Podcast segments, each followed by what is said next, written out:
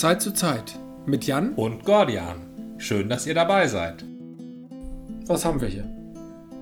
Ein sehr trübes IPA, also ein außergewöhnlich trübes IPA So zwickelartig trüb, ne? namens Berliner Berg.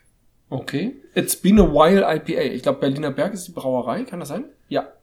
Tatsächlich. Hier oben steht das auch nochmal. Und, und das Bier heißt It's been a while IPA. Also rosa auf weiß. Oder rosa auf weiß. Was Berliner Berg, It's been a while IPA. Viel zu oft sehen wir uns viel zu selten. Deshalb haben wir ein IPA gebraut, das in, in diese It's been a while Situation passt, wie Speedos ins Freibad. Speedos sind so enge. Die Badehosen und die Schuhe. Ja, ja, ich habe ne, ich hab Speedo Schuhe. Nee, hatte ich mal, die sind kaputt. Ähm, das ist ja die Marke neben äh, Arena, die man als im, im, als Schwimmer trägt. Ja, aber auch schon im, im, im amerikanischen äh, Kulturkreis synonym für knallenge Badehosen. Ah, okay, okay. Also so Schwimmerhosen. Richtig. Okay, okay. Ansonsten steht hier aber nichts zu den Hopfensorten. Wir probieren das einfach mal, ne? Ach so, hier steht, ähm, Berliner Berg ist super. Gebraut in 84098 Hohen Tannin. Ja, das ist schon mal nicht Berlin. Das heißt einfach nur Berliner Berg. Die wollen in dieses Hipster-Milieu. Das ist ein süddeutsches Bier. Gibt's denn Berliner Berg? Ja, es gibt ja auch einen Hamburger Berg. Ja, das, davon kann man es ableiten, ne? Ganz sicher. Wahrscheinlich gibt's in jeder Millionenstadt einen nach ihr benannten Berg. Auf das, was es wert ist. Auf das, was es wert ist. Hm. Oh, das duftet aber. Das hopft aber richtig, richtig los. Oh, Das ist aber irgendein amerikanischer Hopfen. Das ist keiner von diesen Diamant, Rubin. Diamant und Rubin. Äh, ich würde sagen Cascade. Achso, ich habe noch nicht zu Ende gelesen. Vielleicht steht hier noch was. Die Hopfensorten Ella, Aha. Crystal, Crystal erinnert mich an Crystal Meth und Cascade liefert Kaskade, ja. Kaskade, ja. Also klassischer IPA Hopfensorte. Mhm.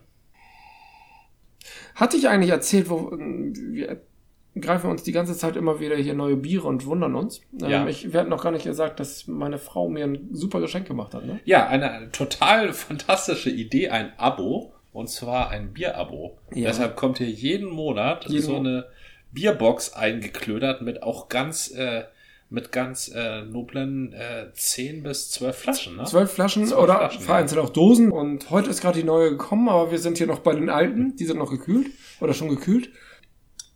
Ich war ja vor einer Weile in Spanien, in Andalusien und hatte da nicht nur Tapas halt sehr genossen, äh, sowas wie Krabben, also Ja. Prawns. Nein, auch andere. Ich hatte ein, äh, sehr dekorative Tapas halt wirklich ähm, da genossen und habe aber auch ein bisschen den Blick darauf gerichtet, ob die Spanier eigentlich auch Craft Beer Interesse haben. Und tatsächlich waren, wir waren natürlich nicht in Fachläden oder so, aber auch im, in der spanischen Supermarktkette, die recht äh, weit verbreitet ist, Mercadona, das ist sowas wahrscheinlich. Würde ich denken, entweder wie Rewe oder wie Aldi, ich weiß nicht genau. Von der Aufmachung mit breiten Gängen eher Rewe. Mhm. Ähm, und Ist das dann auch so, also ist das dann auch so ein Rewe-Supermarkt? Man kommt rein und hat gleich rechts die Früchte und sowas? Ja, genau, genau. Und die haben aber sehr häufig auch eine sehr äh, ansehnliche Fleisch- und Fischtheke. Also, was, was ja bei Aldi gar nicht gegeben ist. Mit Insofern, Leuten dahinter? Also, Mit Leuten dahinter, genau, genau. ja. Und Leute, die äh, frisches Fleisch dann irgendwie abschneiden oder den Fisch irgendwie noch ausnehmen und sowas.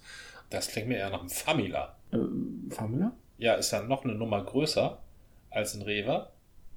Oder ja, so richtig Na- große Edekas haben das auch. ja, oder das, Rewe Center. Ja, aber dann mit einer eigenen Fischtheke, das kommt, das gibt's gut, nicht im Rewe um die Ecke. Nee, das liegt aber auch daran, wir waren an der Atlantikküste und da brauchst du einfach eine Fischtheke. Da ist einfach Fisch viel verbreiteter. Ja, Ähm, das Fleisch ist da zwar auch, in Spanien ist der Fleisch auch sehr, sehr relevant, aber der Fisch ist dort vor Ort auf jeden Fall sehr wichtig. Da habe ich halt ein bisschen auch geguckt und tatsächlich habe ich ein IPA gefunden, was mich nicht so glücklich gemacht hat. Das schmeckte ganz ordentlich nach IPA, aber hatte irgendwie so einen komischen Abgang. Und dann habe ich noch ein Bier gefunden, was sie irgendwie künstlich nachverhopft oder mit Hopfenessenzen versetzt haben, also so ähm, ar- aromatisiert. Und das schmeckte tatsächlich aber ganz cool. Also das habe ich getrunken und das äh, war so ganz ein ganz leichtes Bier und trotzdem intensiv hopfig. Also schon Fake-Bier, aber gar nicht so schlecht. Ich habe natürlich nicht im Kopf, wie die heißen. Aber auch in Spanien tut sich im Craft-Bier-Bereich so einiges. Ist das denn da, wo ihr wart, da in Andalusien, leben da Leute? Gibt es da eine Szene oder ist das eher so Provinz? Ist das ein Widerspruch? Nee, aber Craft Beer zum Beispiel erwarte ich nicht äh, unbedingt, sagen wir mal, in Mittelholstein oder in äh, Na gut, äh, zwischen Göttingen und Münster, sondern schon eher in, in Großstädten Mhm. und wo junge Leute leben und die Abnehmer und wo die auch diese Brauereien aufmachen würden. Die Mercadona-Supermärkte gehen sicherlich auch gerade hier in diesen ähm, küstennahen Orten auf den Tourismus ein. Aber die Biere kamen halt, ähm, so wie es nach allem, was ich da gesehen habe, tatsächlich waren die für den spanischen Markt und die hatten nur eine spanische und eine portugiesische Erklärung. Und ich habe halt nur so ein bisschen das übersetzt aus meinem den Kenntnissen, die man da so ableiten konnte und weil eine Spanierin mir da ein bisschen geholfen hatte. Und ähm, von daher weiß ich nicht, was in den Städten abgeht. Wir waren in Malaga, zwar noch anderthalb Tage, aber da habe ich nicht danach geguckt. Dieser Mercadona, wo wir das eingekauft haben, war halt in einem kleinen Örtchen namens Conil auf halber Strecke zwischen Cadiz und Tarifa, die beide auch keine großen Städte sind. Wie groß denn so ungefähr? Ähm, Itzehoe? oder Wie groß ist denn Kiel? Itzehoe? Nee, 20.000, Ich würd- 50.000, 500.000? Ich würde sagen, Cadiz vielleicht wie Kiel. Das der- ist schon ziemlich groß. der, ich dachte, Kiel nennt man Landeshauptdorf. ja, weil es sonst auch nicht viele Städte sind in Schleswig-Holstein. ne? Lübeck? Nor Norderstedt? Ich glaube, ja, Norderstedt, ah, das ist schon kitzlig. Wobei Norderstedt, Norderstedt ist gewachsen, nicht ne? groß, ne? Ich dachte, Norderstedt wird die zweitgrößte Stadt. Ja, vielleicht von der Einwohnerzahl, aber so. es ist flächig nicht sonderlich groß. Äh, ach so, okay. Ähm, ist egal, ich weiß es nicht. Cadiz ist aber eine sehr alte Traditionsstadt, deswegen ist der Vergleich mit Kiel vielleicht so ein bisschen komisch, da würde ich eher Lübeck nehmen, aber Ja. ich, ich weiß es nicht. Ähm, Tarifa ist auch eine alte Stadt mit einer alten Festung, aber ist halt nicht so ein großes Städtchen. Das Wo ist ist halt, denn da der nächste Flughafen? Fragen wir mal so.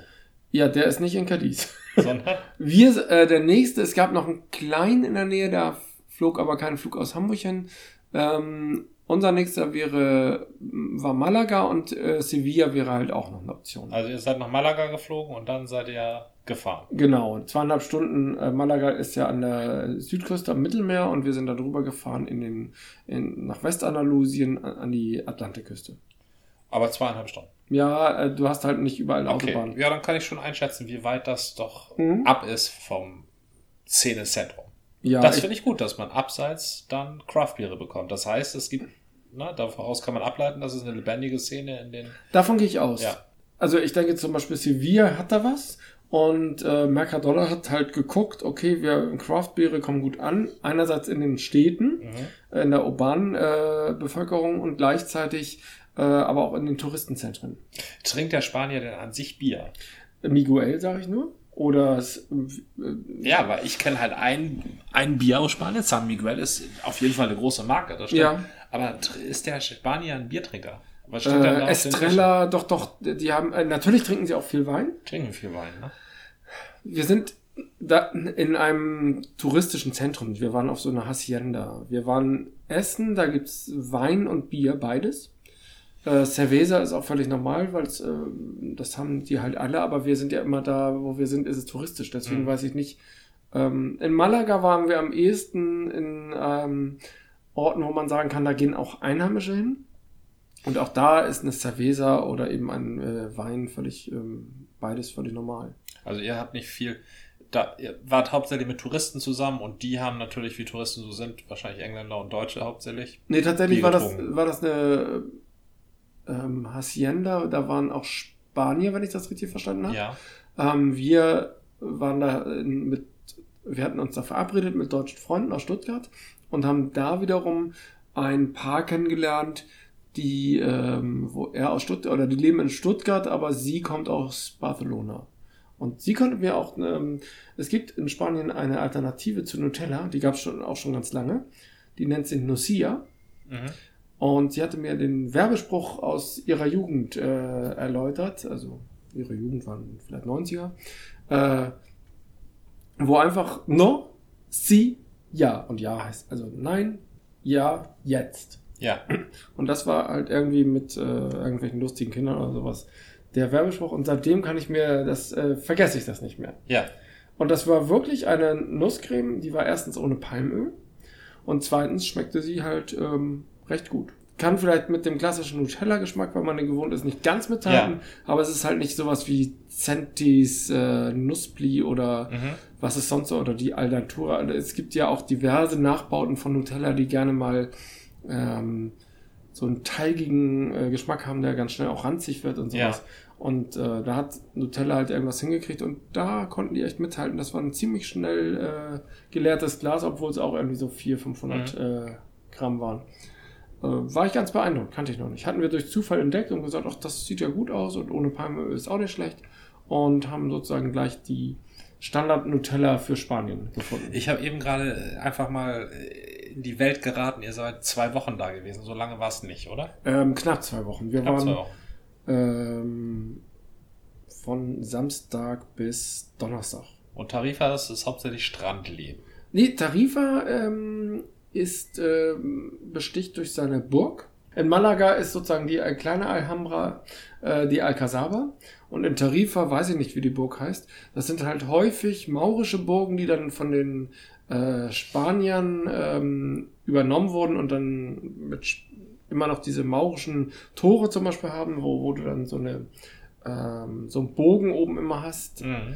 und äh, trotzdem dann im Mittelalter halt den- von den Spaniern dann äh, weitergeführt wurden. Also und da sind ganz viele dieser Burgen, weil El Andalus war ja die letzte maurische Provinz Mhm. von den man, äh, habt ihr von da aus auch Afrika sehen können?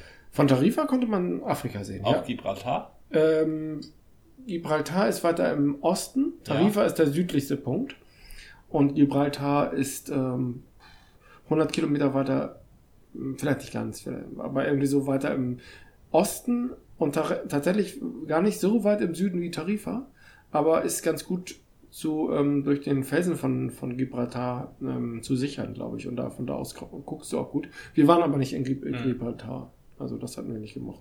Weil wir ja schon in Tarifa waren. Da konnte, also man stieg halt auf diese Burg und guckte halt rüber auf den Atlas. Aber Tarifa, das Erlebnis an Tarifa ist, dass es am Atlantik liegt. Tarifa liegt ja genau an der Meerenge. Am Also- Wasser liegt. Am Wasser, ja. Also ich glaube, da beginnt das Mittelmeer. Aber ich weiß nicht, wo es formell beginnt. Ja. Also wir waren erstmal auf Strandurlaub. Kann man da baden oder ist das da schon schnell zu tief? Ähm, in Tarifa haben wir jetzt nicht gebadet, aber ähm, 10 Kilometer oder, oder lass es 20 Kilometer nördlich, äh, wo wir halt waren, das ist ein, ein Strand namens Sahora. Ähm, oder in, die nächste Stadt heißt halt Konil. Dort kann man tatsächlich sehr gut baden. Also wenn das, äh, der Atlantik wärmt sich erst im Laufe des Jahres auf, das heißt im Frühjahr. Ja, das meine ich, der ist schon recht kalt, ne? Aber im Frühjahr ist er kühl, das heißt auch Frühjahr inklusive Juni. Im Juli und August soll es da total abgehen, haben uns die Leute gesagt. Da ist voll Partystimmung. Und im September kannst du und auch bis Anfang Oktober kannst du halt gut baden. Mhm.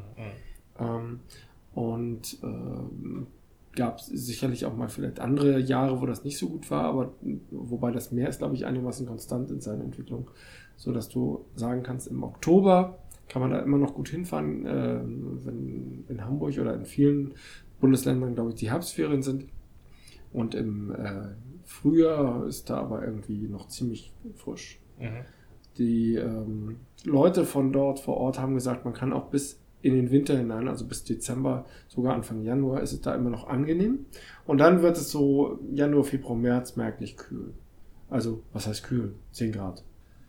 Ich war ganz beeindruckt, dass halt äh, dort Craft Beer war. Wir hatten ja auch schon mal in Südafrika eine Craft Brauerei äh, entdeckt. Also das Craft Beer Phänomen ist tatsächlich weltweit. Ja, sogar in Irland, obwohl die schon ihre ähm, äh, Biere ähm, haben. Ja, aber nimm die Bayern. Also, oder nimm Süddeutschland. Man kann ja dem Norden irgendwie sagen, die sind irgendwann biertechnisch verarmt und hatten alle nur noch auf Pilz gesetzt. Aber im Süden hast du ja zumindest eine Vielfalt an Brauereien, auch wenn die alle vielleicht ihr Helles gemacht haben und ihr Märzen und ihr Festbräu. Aber Vielfalt gab es auf jeden Fall. Und trotzdem, ich weiß tatsächlich gar nicht, wie im Süden der Craft Beer Boom ist. Das, da will ich, äh, nur haben wir gerade gesagt, weltweit, nun sind wir schon wieder bei ja, aber- Bayern. Naja, Aber das, das hat der Deutsche so an sich. Diese ne? Craft Beer Kiste kommt ja aus, ich glaube, aus Österreich. Da ist österreichisches Bier mit bei, ja, das stimmt. Genau, und die haben auch ganz viele süddeutsche Craft Biere. Also da gibt Ja. und ich habe auch mal in irgendeinem Biermagazin oder heißt es Craft Magazin, habe ich auch einiges aus dem Süden gelesen. Da ist also auch irgendwas aktiv. Ich weiß gar nicht, ob die, die Welt außerhalb oder die, die, ähm, ja, die Welt außerhalb Hamburgs so viel craftet. Also ich gehe davon aus, dass Ach, in da, Berlin ist auch ganz viel. ja, los. dass in Frankfurt und Berlin schon mal ordentlich gecraftet wird, aber ob, wie gesagt, zwischen Paderborn und ähm, dem Emsland groß gecraftet wird, das, das weiß ich nicht. Aber Ich sag nur, dieses Bier ja kommt nicht. aus Hohen Tannin. genau, in glaube Hohentannin ich. wird auf jeden Oder Fall vielleicht auch nur. Hohen Tann. Lesen. Wie gut sind deine Augen? Du hast eine Brille. Dafür sind die zu schlecht. Ach, na. Ich habe ja auch zwei Arten von Brillen. Berliner Berg GmbH, Kopfstraße. Also, äh, das ist ja doch hier wieder. Kopfstraße 59 in Berlin. Die machen mich fertig. Also gebraut in Hohen Tann. Ich glaube, es ist nur ein Doppel-N. Aber Also die mieten wahrscheinlich günstiger für sowas Großes wie ein Braukessel. ja, also das Werk ist in Hohen Tann und äh, in Berlin ist ein kleines Büro. Mhm. Das Marketingbüro. Keine Ahnung. Darf ich noch eine Frage zu Spanien stellen? Natürlich. Wo ich gerade auf Irland kam. Äh, Ja. Ja. die Verbindung erklärst du mir. Die erkläre ich dir gerne. Ich war ja nun gerade, ich bin ja häufiger mal in Irland. Ja. Und äh, jetzt auch Du gerade. liebst ja eher das frische We- Wetter, ne? Also Ja, ich mag- Spanien wäre eher zu heiß, Ah, oder? ja, Siehst du, und ich brauche irgendwie immer Sonne. Das wäre mir zu viel. Mhm. Ähm, Obwohl ich irgendwann nochmal nach Irland will. ich laufe auch gerne durch die Gegend und da ist Irland halt sehr, ähm, sehr, Hab kommt ich- einem sehr entgegen. Habe ich in Spanien wenigstens, na, obwohl früher in Teneriffa bin ich auch gewandert, das Ja. war super. Und äh, jetzt ging es halt einfach mit Familie nicht so gut, aber ich habe mir tatsächlich einmal gesagt, setz mich hier mal raus, ich wander, wander ich laufe mal zu Fuß Ja. nach Hause. Es waren halt auch irgendwie 10 Kilometer, ist nicht viel, aber es war halt irgendwie schön. Ja, das ist vor allen Dingen, das, das klingt auch sehr abwechslungsreich da. Das klingt da gebirgig und so viel Wasser. Das ist natürlich eine attraktive Gegend bestimmt. Ähm, in Irland sind die Leute momentan hügelig. hügelig. Ja, also, also im, weiter im Landesinneren sind dann natürlich Berge. Irgendwann kommt die Sierra Nevada, die dann wieder bekannt als Skigebiet ist, was ich auch absurd finde. Aber ähm, in der Gegend ist es eher nur hügelig. Ich bin da mit, äh, mit Hügeln und Bergen nicht so pingelig. Okay. Also für mich ist eine ordentliche Erhebung schon ein Berg. das erinnert mich an den Engländer, der auf einen Hügel stieg. Ja, richtig. Das Mhm. kann mir, das, das kann mir auch passieren. Äh, die Iren sind momentan jedenfalls sehr aufgeregt wegen des Brexits. Ja, natürlich. Das wird da überall thematisiert, dem kann man auch nicht entkommen. Das steht da in der Zeitung, das erzählen die, die Leute in der Kneipe, das erzählen sie dir im Supermarkt oder auf der Straße, äh, wa- was sie da äh, für Sorgen mit verbinden. In Spanien ist aber momentan auch richtig was los. Da haben sie ja nun gerade irgendwie die Putschisten lebenslang verurteilt. Zumindest die, die noch im Land blieben. Richtig, genau. Mhm. Und wird Der, das was da- heißt hier Putschisten? Der Mensch hieß Puigdemont, aber das ist gar kein Putschist. Äh, Geputscht hat, die- hat da keiner. Soll ich sie Separatisten nennen? Das klingt schon sehr nach äh, Ah. Star, Star Wars. Im Moment, Separatisten hießen die noch nicht in Star Wars. Nein, Ähm, da gab es auch Separatisten. Imperialisten und. Separatisten gab es in, ähm, in den Prequels. Da hießen die so. Separatisten, die sich um Count Doku geschart hatten. Ah, okay, ja. Ähm, Aber die Katalanen sind definitiv Separatisten. Ja. Also nicht alle. Aber ein, gro- äh, ein großer Teil hat halt äh, den ähm, Unabhängigkeits, die Unabhängigkeitsbestrebungen durchaus unterstützt. So habe ich das wahrgenommen. Jedenfalls brennt das da richtig. Und momentan ist ja auch, die haben diese, die haben eine sozialistische Regierung oder eine sozialdemokratische Regierung und der, ähm, der kriegt seine Programme nicht durch, ist mit viel Tara gewählt worden. Ähm, dann sperren sie sich ja auch gegen die, äh, äh, nee, bei der Flüchtlingsaufnahme machen sie ziemlich gut mit, ne? Ich dachte ja. Ja, aber die sozialdemokratische Regierung hatte ja eine äh, konservative abgelöst und Mhm, die enttäuscht Roch, jetzt aber. Rajoy, ne? Ja, richtig. Mhm. Enttäuscht jetzt aber mit Reformen und sonst was und kriegt die Katalanen nicht unter Kontrolle und Im Moment, die haben sie alle gerade. Das Problem mit den Katalanen aus meiner Sicht ist ähm, der Versuch, das rein juristisch zu lösen. Natürlich kannst du sagen, ihr habt alle falsch gehandelt und kommt alle in den Knast. Aber es gibt immer noch einen nicht aufbereiteten, ähm, die, die, die Franco-Zeit ist halt in Spanien nicht aufbereitet worden. das kommt noch dazu. Das ist, Das ist entscheidend. Auch, Das auch ist- irgendwie thematisiert, aber dass das ist entscheidend. werden soll oder Ja, da, oh ja, das ist sehr spannend, wo sich die, ähm, da hat eine Wochendämmerung, da hat Holger Kleine mich auf ein cooles Feature zum Thema, wieso tickt Spanien so und äh, wieso mischen da immer so noch so viele Rechte mit. Dicht in der Nähe von Madrid Hat dieses Mausoleum in diesem Tal der Toten oder sowas. Und das ist bestimmt eher das Tal der Helden. Ja, ist egal, aber es sind Tote. Ja. Da pilgern die Nazis hin. Ja. Die Franco-Anhänger. Das Ja. sind stramme Nazis. Das ist da auch völlig normal. Ich weiß nicht, wie groß die Gruppe ist. Es gibt ähm, auch eine rechtsradikale Partei, die, ähm, die eine, die so ein bisschen in AfD-Richtung ging, die hat ja nicht so reüssiert. Also das zeigt ja auch, dass das äh, nicht so funktioniert, aber dieser Rechts-Links-Konflikt in der Parteienlandschaft ist in Spanien ähm, nach meiner Wahrnehmung viel unversöhnlicher. Ja, und viel weniger aufbereitet. Äh, Das ist die Franco-Zeit, die nicht aufbereitet ist. Es wurde halt nie irgendwie, äh, es hat keinen Prozess gegeben, der ja auch bei uns erst 30 Jahre später begonnen hat. Ähm, wenn ich das richtig im Kopf habe. War ja in den 60ern schon. Also 20 Jahre später. Und so einen Prozess hat es da halt nicht gegeben, diese Aufbereitung der ähm, kritischen Hinterfragung halt durch die nachfolgende Generation. Und aus dieser Bewegung entsteht halt Energie, die halt in den äh, in Katalonien und ich überlege gerade, ob nicht auch noch ein anderes, also die Basken sind natürlich auch immer da, aber das ist noch eine andere Geschichte. Aber es gibt halt auch andere Regionen oder Provinzen, ähm, in denen es jetzt keine separatistischen Bestrebungen gibt, aber die halt äh, sehr für sich stehen und sich selber wahrnehmen. Andalusien ist auch ein stolzes, äh, eine stolze Region. Stolze Region. Und- Worauf sind die denn so stolz? Auf Apfelsinen? Pferde.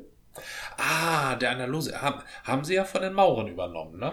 Und Sind ja eher so Importware, oder? ähm, tatsächlich wurde aber die, ähm, die andalusischen Pferde wurden von einem Kloster perfektioniert, könnte man so sagen. Die dann auch die Lipizzaner letztendlich, äh, oder die Lipizzaner sind eine Reihe, die dann ja auch nach Wien gegangen, äh, gekommen ist zur, heißt es da, spanische Reitschule? Oder? Das heißt Hofreitschule. Hofreitschule? Aber es ist die spanische Schule, die sie da unterrichten. Genau. Und die wiederum sind, äh, bei denen sind es im Prinzip andalusische Pferde. Um die geht es immer. Manchmal werden sie auch noch spanische Pferde genannt. Aber die, die Andalusier sind sozusagen der Kern. Das kann sehr, Diese andalusischen Pferde sind nach Wien gekommen, Mhm. weil nämlich die Spanier zu der Zeit auch wieder ihr Spanien vertüdelt hatten und die Österreicher das beherrscht hatten. ach ja, natürlich. Da gab's ja, Ja, richtig. was heißt Auch- vertödelt? Äh, Ja, wie sie das so gehörte das nicht, äh, das waren, äh, ähm, die Höfe Europas haben sich ja immer so mal rundherum, äh, Ja, also verbunden Spanien österreichisch war, das war schon ziemlich. Was ich mit wieder mal vertüdelt meinte, ist, äh, wie ich auch, wenn ich sage, der, der Konflikt links-rechts ja, ist nicht aufbereitet und du sagst, die Franco-Zeit ist nicht aufbereitet. Das stimmt, aber die Franco-Zeit geht ja auch auf diesen Konflikt links-rechts zurück. Die Franco-Zeit Okay. ist ja direkt aus dem spanischen Bürgerkrieg ja, hervorgegangen. ja. Und das ist, liegt alles noch davor. Ich habe gerade neulich so ein schönes. Aber da möchte ich ganz kurz einhaken. Wir hatten natürlich auch in den 20er Jahren eine extreme Links-Rechts äh, ähm, Zerrüttung. ja. Und natürlich kann man das dann auch darauf zurückführen, aber dann passierte, das war schon ziemlich heftig, was hier auf den, in, als Straßenkämpfer passierte. Aber dann gab es halt das Nazi-Regime und, und äh, die Hitlerzeit und äh, die haben wir aufbereitet, nicht das Links-Rechts-Zerwürfnis davor. Die Spanier hatten natürlich mit dem Bür- Bürgerkrieg nochmal eine ganz andere Nummer und die Franco-Zeit war aber auch extrem mit ähm, vielen äh, Auswüchsen, die wir auch hier hatten. Hier nur nochmal eine Nummer extremer und ähm, dafür aber umso länger. Ich weiß nicht, die Franco-Zeit ging Bis in die äh, 70er. 30er bis in die 70er, ja. Ja, ja der ähm, Juan Carlos, der König, Ja, das war ein frankistischer Offizier. ja, ja. Und der ist dann auch deshalb von Franco dann wieder. So, Genau. Da hat der gesagt, jetzt könnt ihr eigentlich wieder weitermachen. Also ganz saubere Übergabe. Ja, also der Bürger, aber der spanische Bürgerkrieg war schon noch eine Nummer härter als natürlich hier Kommunisten und äh, Konservative, Freikorps und so. Die haben sich schon schön den Stich durch Straßen geschossen in Ja, Deutschland. Das ja. stimmt. Aber der Bürgerkrieg in Spanien war noch mal eine Nummer. Völlig Das klar. War ja Ja, auch ein internationaler Konflikt. Da haben die Deutschen haben da mitgekämpft. ja. Die- Guernica, Nicht, ja, Guernica. also als Beispiel, das ist sehr bekannt. Richtig, da Legion Condor, diese, die Fliegertruppen, da haben sie einfach mal Flieger getestet. Was sie auch getestet haben, was immer noch nicht aufgearbeitet ist, ist U-Boote. Deutsche U-Boote haben eine Seeblockade gemacht in Spanien und haben da Das ich spanische. Schiffe. Ja, es ist auch, wie gesagt, noch nicht aufbereitet. Mhm. Operation Ursula hieß das, nach der Tochter von Karl Dönitz, der damals der Befehlshaber der U-Boote war. Ja, Ganz Ursula int- dachte ich gerade an Ariel, den, aber das ist was ja, anderes. richtig, die Böse bei Ariel. Ne? Genau. Vielleicht kommt das auch irgendwie daher. ja, und die. Ähm, Ähm, ganz kurz, ich weiß, wir schweifen wieder ab, aber ist Ursula irgendwas, ähm, das muss doch was Historisches sein. Also die berufen sich in dem Ariel-Film auf Poseidon und Triton. ja, Äh, bei Triton dachte ich immer an Tritop, aber das ist ja auch ein bisschen aus dem. Tritop, ja.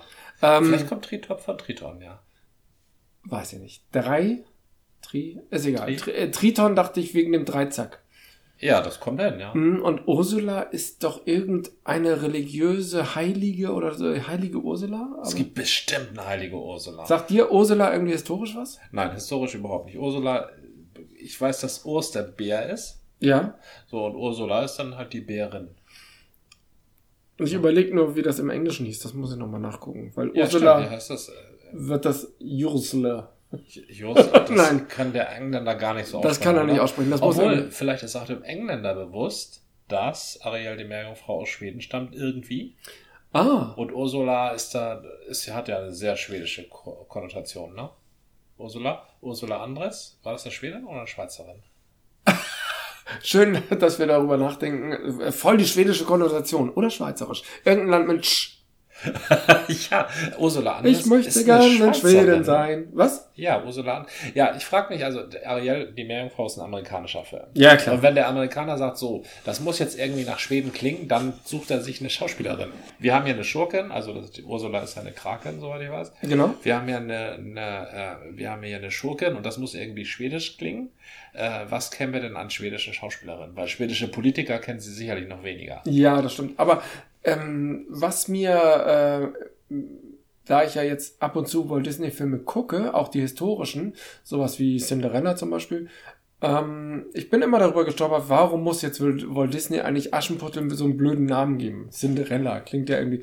Ja, Die haben sich ja schon immer an Vorbilder gehalten, nur nicht an die Grimmschen Märchen, sondern an die französischen Varianten. Ja, also an Ja. die französischen Ursprünge. Und da waren halt auch einige äh, Dinge nicht so derb wie bei Grimm, sondern manchmal ein bisschen verspielter, mhm. äh, was sich dann auch bei Walt Disney genauso auswirkt.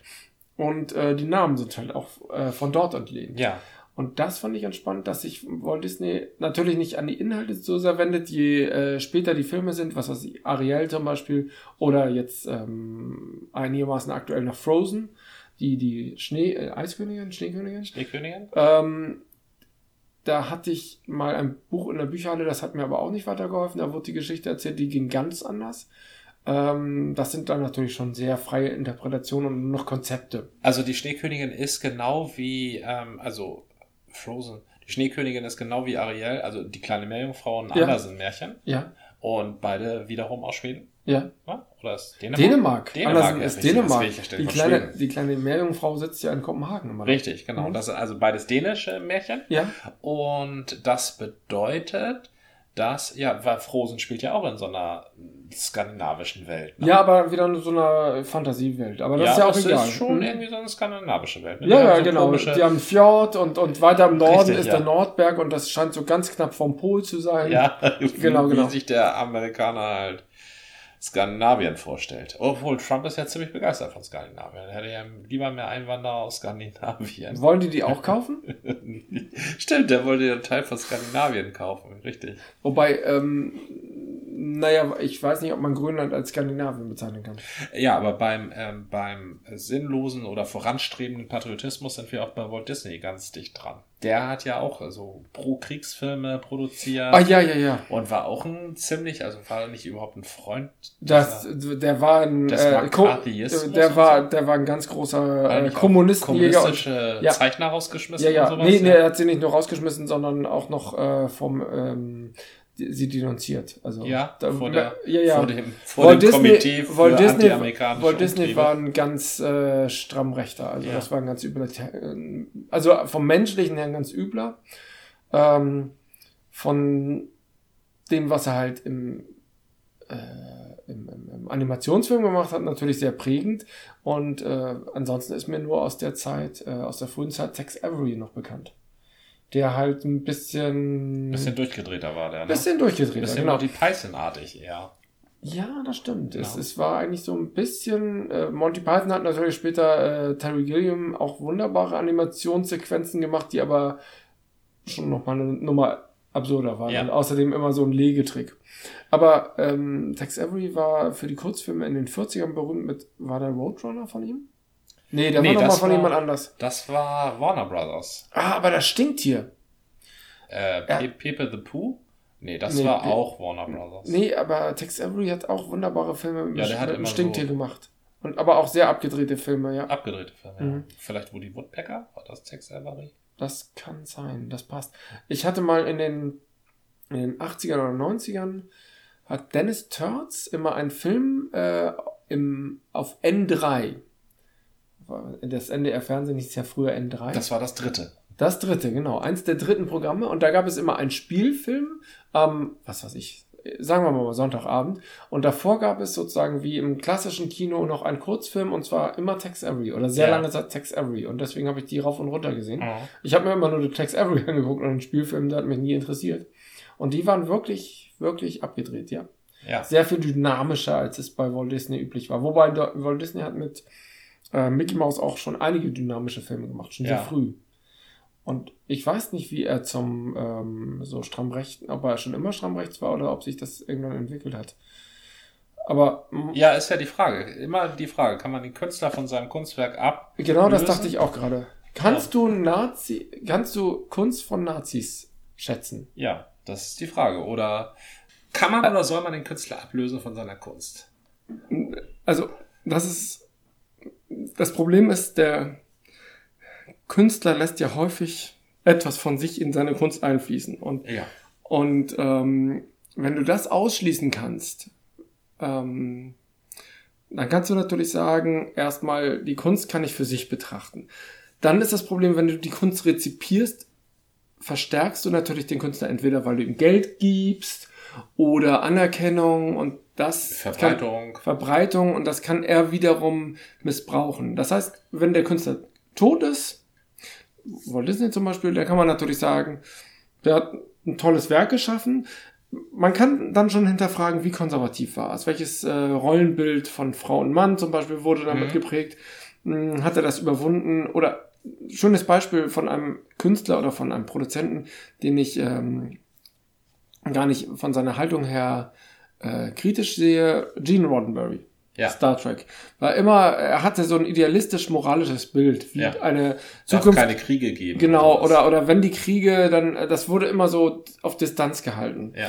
Und ähm, irgendwie muss es immer gut ausgehen und alle Menschen sind, oder alle Leute der Föderation sind irgendwie nett zueinander und so. Und äh, Konflikte müssen konstruktiv gelöst werden. Genau, genau. Und erst mit nach Gene Roddenberrys Tod gab es dann plötzlich diese Düsterkeit, die es bei Deep Space Nine dann äh, Ja. gab. Oder ähm, ich weiß gar nicht, ob jetzt in dieser Enterprise-Serie, die habe ich nicht weiter verfolgt, ähm, da waren, glaube ich, auch viele düstere Aspekte, die halt früher einfach von ihm verboten wurden. Das Ja. ging nicht. Ja. Und die anderen Produzenten, die um, schon um ihn herum waren, die Exekutivproducer, die waren, äh, glaube ich, schon ganz heiß darauf. Da muss man noch mal was machen, das hat ganz viel Potenzial. Hier haben wir die Terroristen, da haben wir die fiesen Cardassianer und Ja. so. Und dann ist da ja auch richtig was Cooles draus geworden.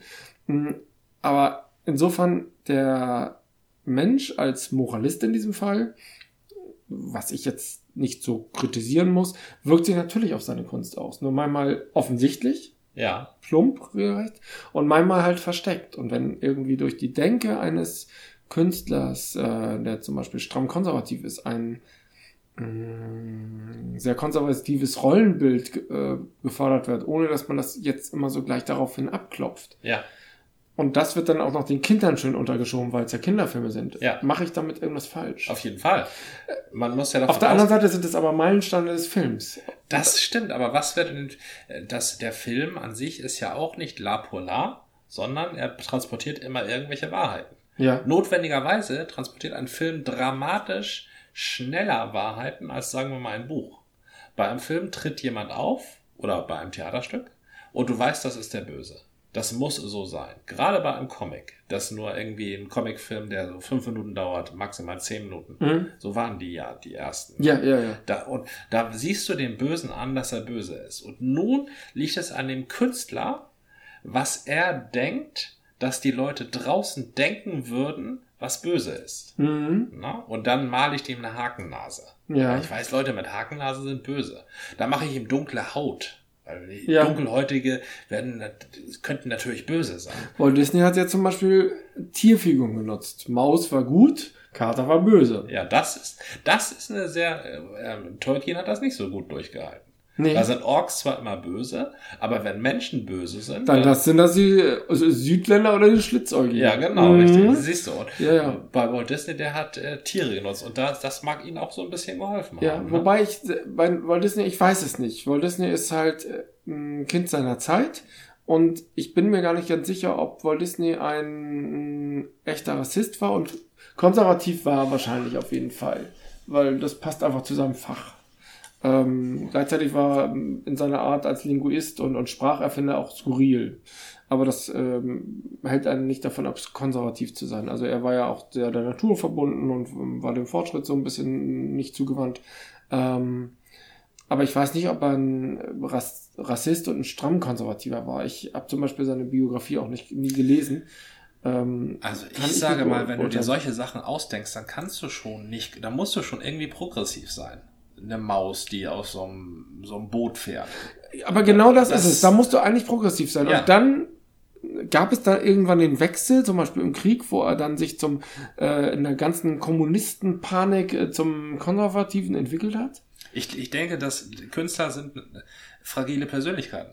Ja. Künstler, die eine, gerade, er hat ja eine Welt erschaffen. Er hat die, bevölkert auch mit Leuten bis in die kleinsten Gegenden. Da, Sind na, wir bei Tolkien oder bei äh, bei äh, Walt Walt, Disney? Disney? ja. Okay. ja, der hat auch eine Welt erschaffen. Ja. Walt Disney hat eine Welt erschaffen und die ist voller Leute und dann bist du, dann musst du schon fragil sein. Dann musst du schon aus deiner eigenen Welt heraustreten können, um diese Form von Kreativität äh, erzeugen zu können. Aber jetzt gehst du in die Richtung, dass du sagst, der Künstler ist viel häufiger Opfer als Täter. Nein, äh, ich sage, er ist begeisterungsfähig. Ah, und dadurch Also- lässt er sich anstecken von Richtig. Strömung. Ja, Genau. Er, ja. lässt, er, er empfindet Strömung schneller und härter und existenzieller Ja. als unser eins. Unser eins lässt sich vielleicht nicht von allem schnell Übernimmt das dann schnell und ist dann Feuer und Flamme und Richtig. ist dann plötzlich der Genau. harte Kommunistenjäger, Ja. obwohl er letztens noch ein progressiver Typ war. Also möglicherweise, wir wissen es nicht. Ähm, die Frage, die sich grundsätzlich stellt, kann man einen Künstler von seinem Werk oder das Werk von, von dem Künstler trennen, wenn du mit dem Künstler überhaupt nicht übereinkommst und einfach sagst, das ist das totale Arschloch, aber seine Werke sind toll, dann würde ich, würde ich doch die Frage stellen, könnte der Künstler denn sein Wesen von seinem Werk trennen? Und das halte ich doch für gewagt. Denn e zumindest echte Künstler, wie ich, echte, in Anführungszeichen, äh, wie ich sie verstehen würde, leben ihr Werk. Also das ist Teil ihres Lebens. Mhm. Das ist doch nicht irgend so ein 9-to-5-Job. da ist auch nur wichtig, wichtig zu unterscheiden zwischen Kunst und Design. Also wenn ein Oder Kunst und Handwerk. richtig Handwerkskunst. Kunst und Handwerk oder wenn ich mir kann etwas gefallen, Ja. eine rote Corvette, Mhm. die von einem designt wurde, der ein mieser Typ ist. Ja. Aber mir kann unmöglich ein Roman gefallen, ne, in dem Leute auftreten, die mich berühren sollen, deren Schicksal mich interessieren soll und deren äh, Fortkommen äh, ich auch noch mit Interesse verfolgen soll, wenn der Künstler, der dahinter steckt, ein Menschen- oder Feind. Frauenfeind Ja. ist oder Aber und was ist, wenn dich der Roman begeistert, weil der Künstler irgendwie nur einen Ausschnitt aus seiner Denke da reinbringt und du erst im Nachgang mitkriegst, der Künstler ist ein Arschloch? dann werde ich mich wohl hinterfragen müssen, ob ich nicht auch ein Arschloch bin und Arschloch-Aspekte habe. Wahrscheinlich hat das Dann blätter ich mir den Roman nochmal durch und sehe die ganze Zeit, da werden ständig Frauen verprügelt. Mhm. Das habe ich gut gefunden. Mhm. Jetzt sehe ich das. Da habe ich die Chance, mich selber zu hinterfragen. Ja. Muss ich dem Künstler direkt dankbar sein, ja. Und das ist doch eigentlich insofern, ja, wenn man im Nachhinein mitkriegt, dass ein Künstler Umso mieser wichtiger. Kerl ist, ja. Richtig. Umso wichtiger, deine Ausgangsfrage mit Ja zu beantworten. Ja, Ähm, es ist, also der Künstler darf nicht vom Werk abgelöst werden. auf gar keinen Fall. Da haben wir es. Ja, aber wir sind wieder ganz weit abgekommen. Das war eine Folge des Podcasts von Zeit zu Zeit mit Gordian Und Jan, bis zum nächsten Mal.